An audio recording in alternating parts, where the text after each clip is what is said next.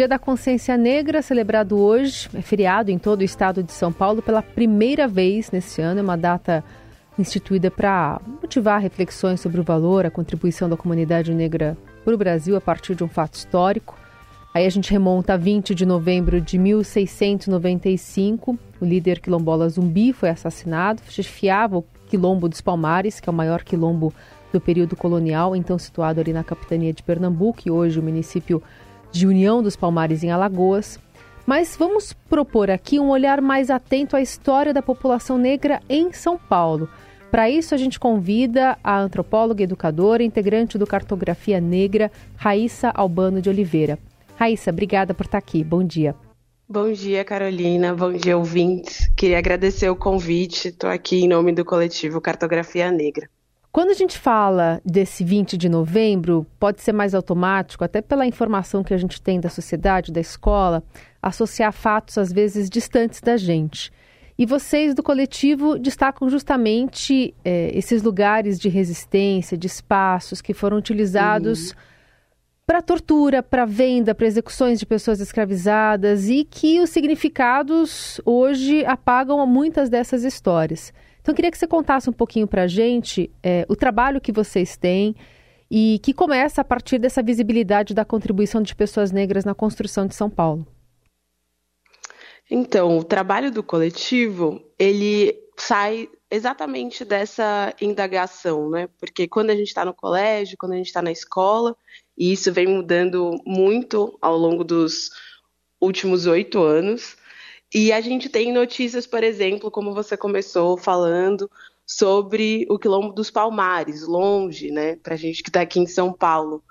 Em São Paulo, a gente tem uma série de pontos, né, uma série de bairros, uma série de é, situações que pessoas negras fizeram. Né? A gente fica muito aqui relacionada à história dos italianos em São Paulo, né? a história de alguns europeus. A gente, no coletivo, a gente fez uma pesquisa desde 2017, a gente está fazendo essa pesquisa, e a gente escolheu um território, que é o território do centro da cidade de São Paulo, e a gente pensa nove pontos. Entre eles, a gente tem pontos, como você disse, de execução, pontos que falam sobre essa narrativa apenas escravocrata, né? Então a gente tem o Pelourinho da cidade de São Paulo, que ficava ali atrás da Sé.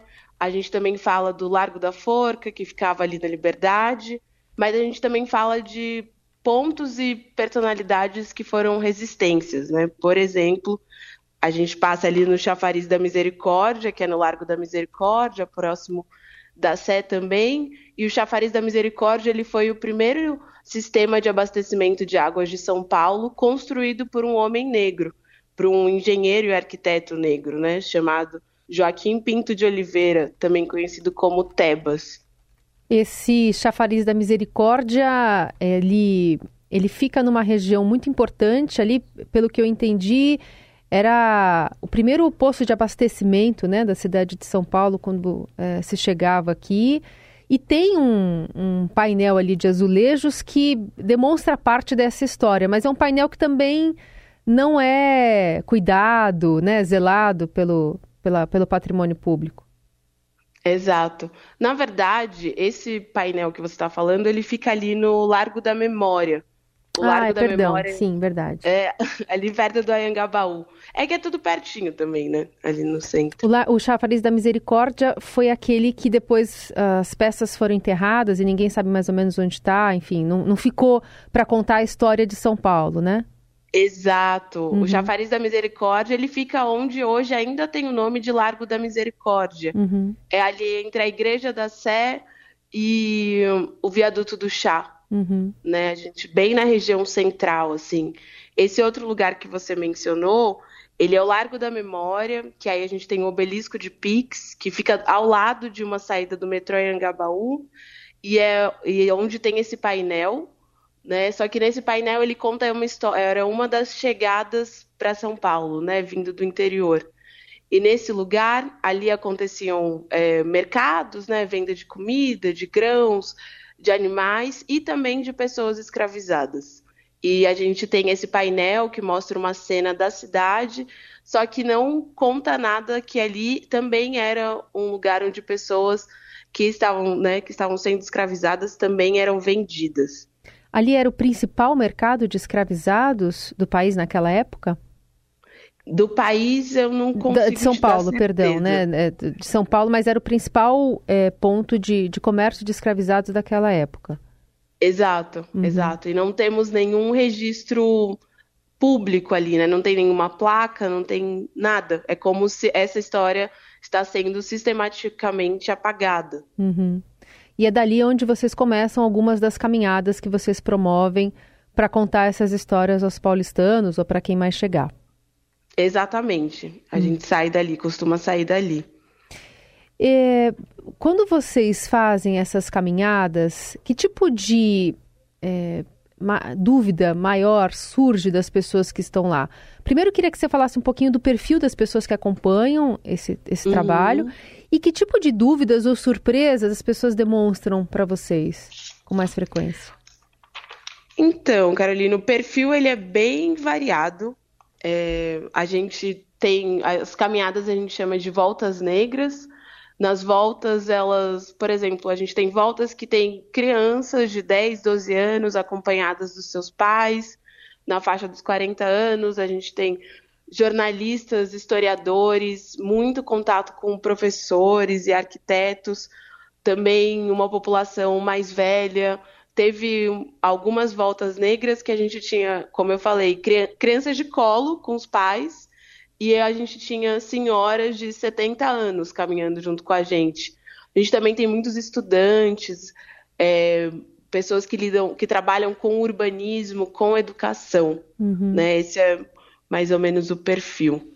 A que eu fiz com vocês tinha um grupo grande de turistas, né, que vieram da Índia, se não me engano. Os estrangeiros, eles também demonstram esse interesse por participar, de conhecer essa história de São Paulo que às vezes muitos brasileiros desdenham?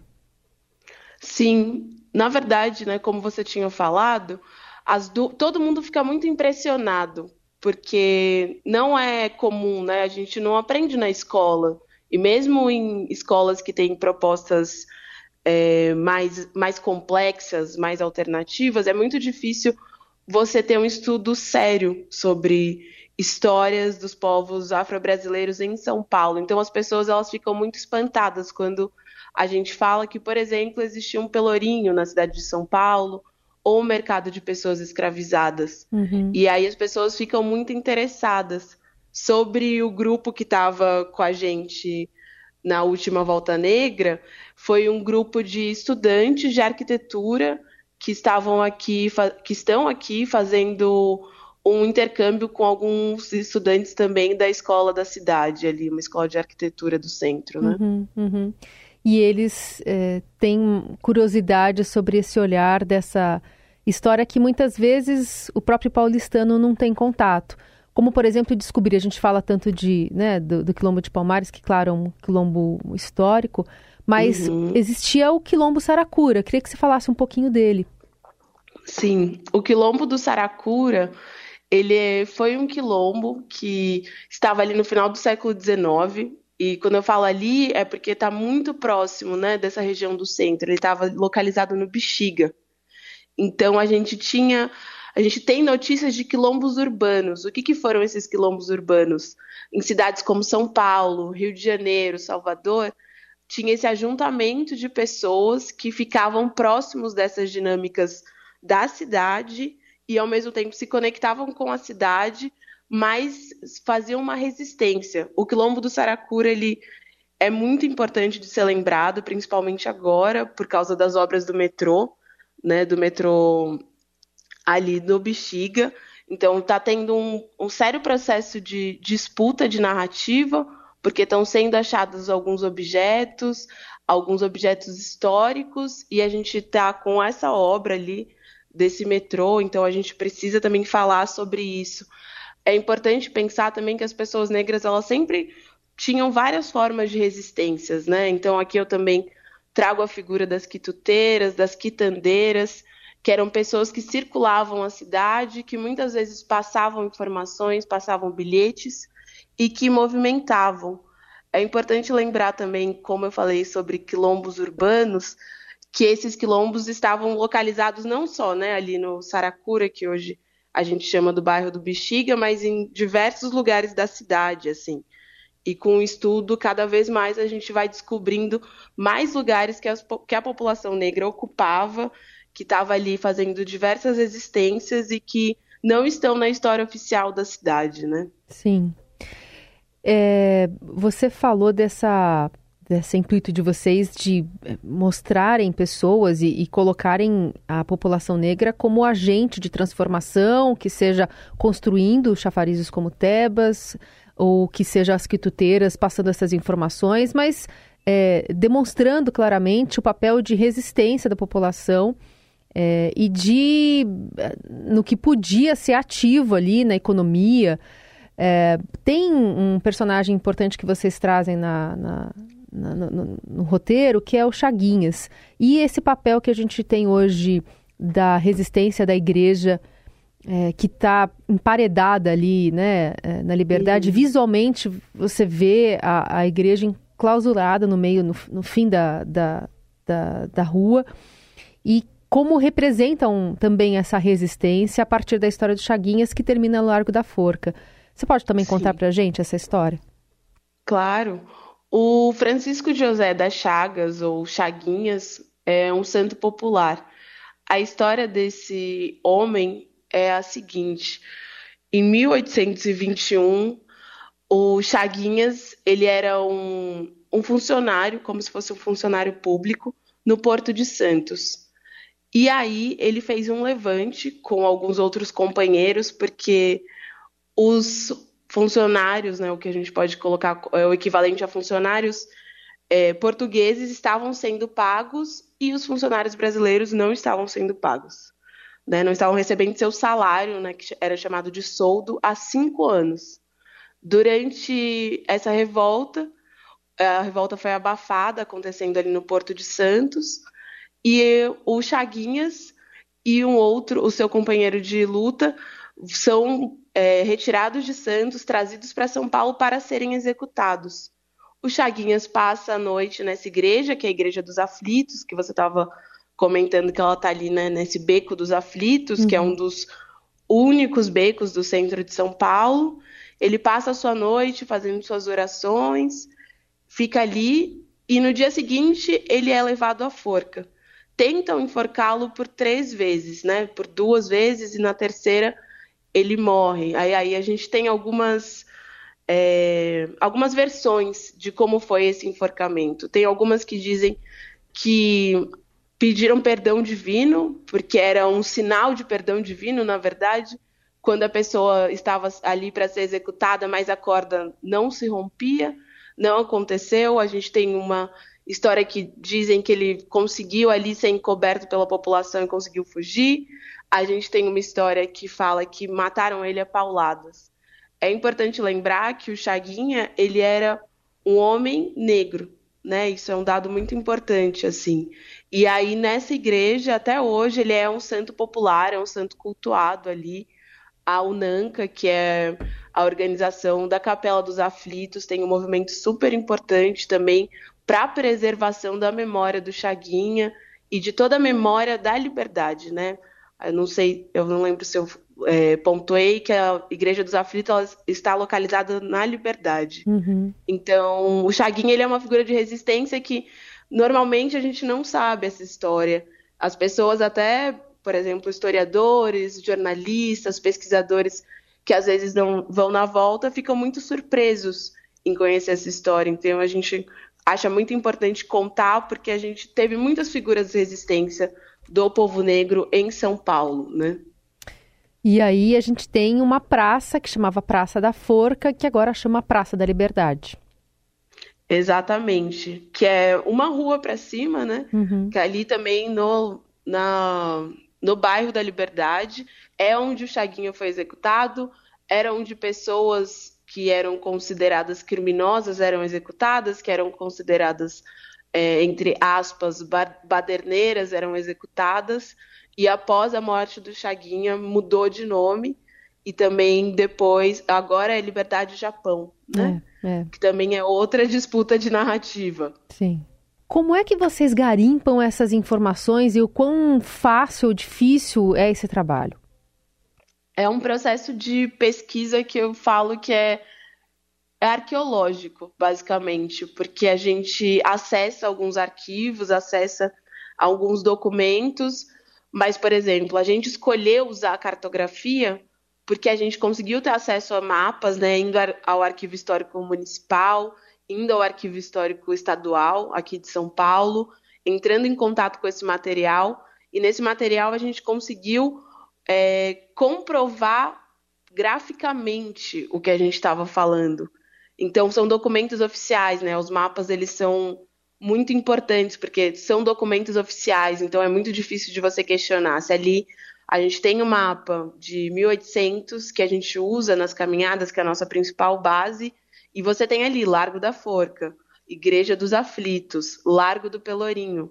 Então, se ele estava sendo elaborado pelas autoridades, a gente entende que ele é, é uma narrativa, né? Toda produção é, bibliográfica ou gráfica, ela é uma narrativa contada por uma pessoa em um momento histórico, mas ela está ali é, desvelando para a gente uma série de informações que às vezes não são tão óbvias, né? A gente também é, conversa muito com trabalhos de historiadores, conversa muito com é, esses diversos pintores que vinham, tem diários de viajantes que são muito importantes, né? Que vinham viajantes europeus que vinham para São Paulo e aí retratavam a cena cotidiana da cidade. Então, esse também é um lugar de, de estudo muito importante para a gente, além de toda uma literatura que existe de autores muito importantes. E aí eu gostaria de citar o jornalista também, Abílio Ferreira, uhum. que escreveu e organizou um livro sobre o Tebas. O Casangatu também, que tem um livro maravilhoso que chama Nem Tudo Era Italiano, uhum. falando sobre as histórias de São Paulo. Mas é mais ou menos assim que a gente usa essas fontes. Sim.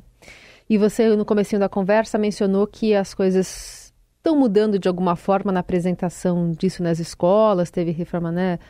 Um direcionamento diferente da, da BNCC.